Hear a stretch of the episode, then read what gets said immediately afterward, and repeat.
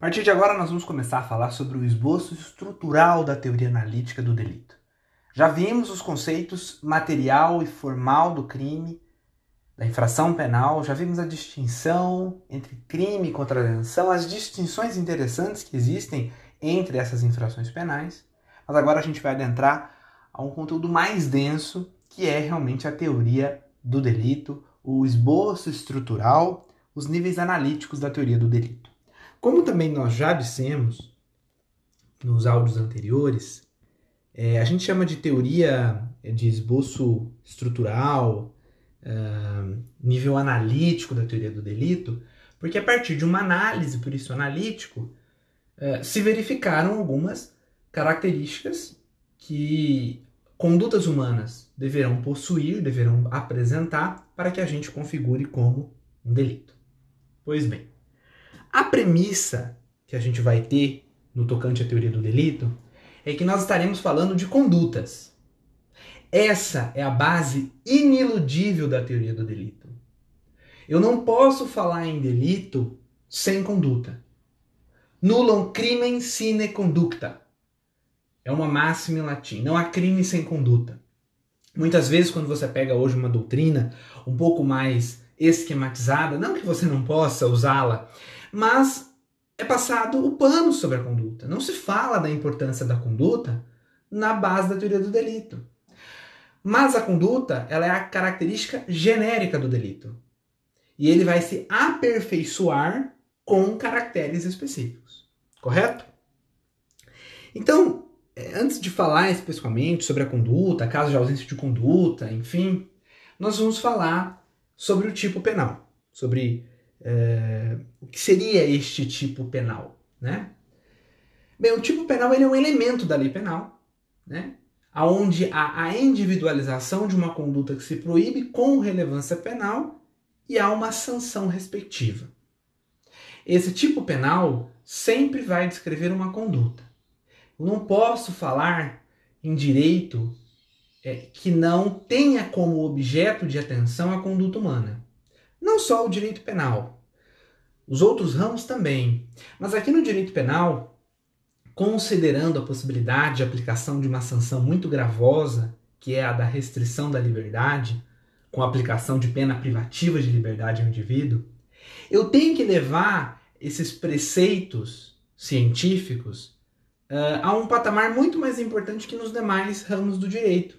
Porque aqui a sanção combinada é uma sanção muito mais gravosa que no direito civil, que no direito administrativo ou em qualquer outro ramo do direito. Por isso que a gente sabe que o direito penal ele é informado por princípios que tendem a dificultar a sua aplicação num caso concreto. Então eu tenho o princípio da subsidiariedade, o princípio da fragmentariedade, o princípio da última raça, né? o direito é a última raça, o direito penal é a última raça.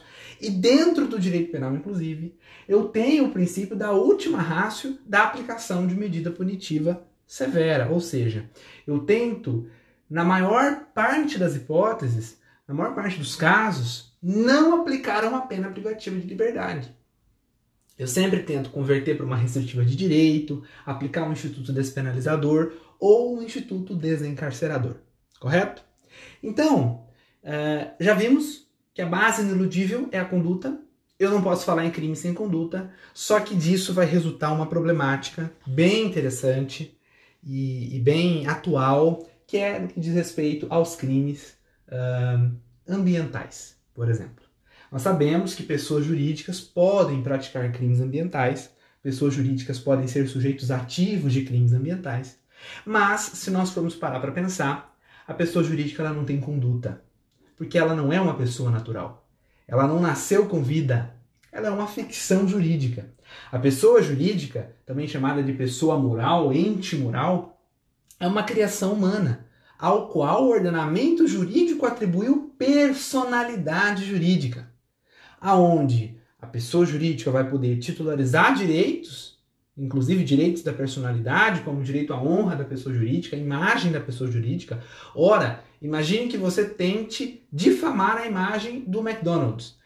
A empresa, a pessoa jurídica, não vai ter o direito de é, ressarcir os danos possivelmente causados, isso advém de uma proteção dada aos direitos da personalidade. Né? O McDonald's, como pessoa jurídica, ele pode titularizar direitos e obrigações.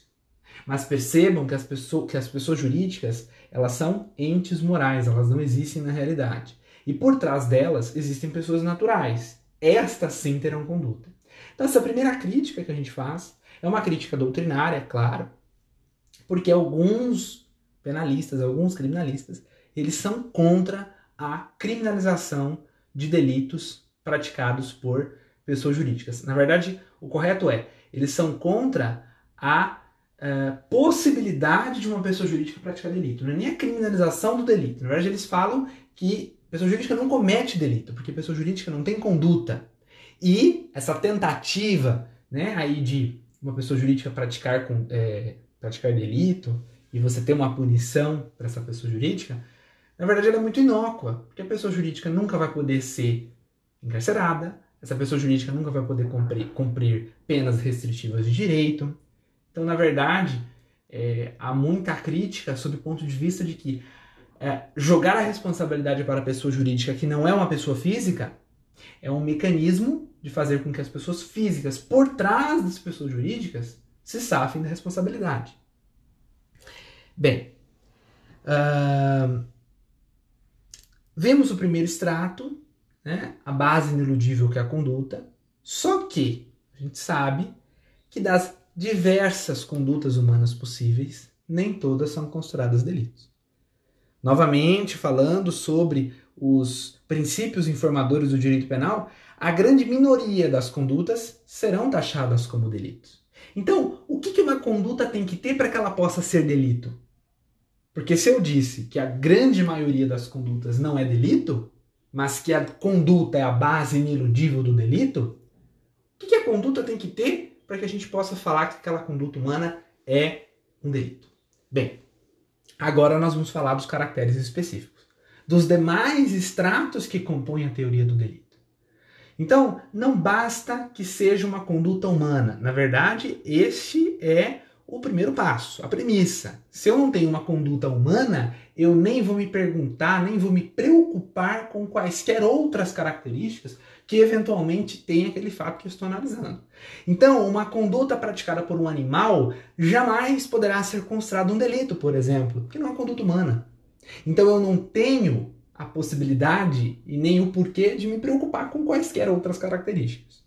Agora, sabendo que eu estou diante de uma conduta humana, para saber se esta conduta humana ela é um delito ou não, eu vou aferir uh, se estão presentes, se está presente, né, uh, a segunda característica necessária, que na verdade é o primeiro caractere específico do delito, no qual a gente nomeia como tipicidade. A tipicidade. Tipicidade é o nome dado àquela conduta que possui uma característica especial. Qual a característica especial?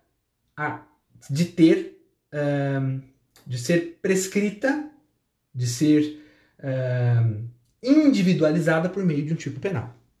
Então, a característica da tipicidade é aquela que a conduta possui quando ela é descrita num tipo legal.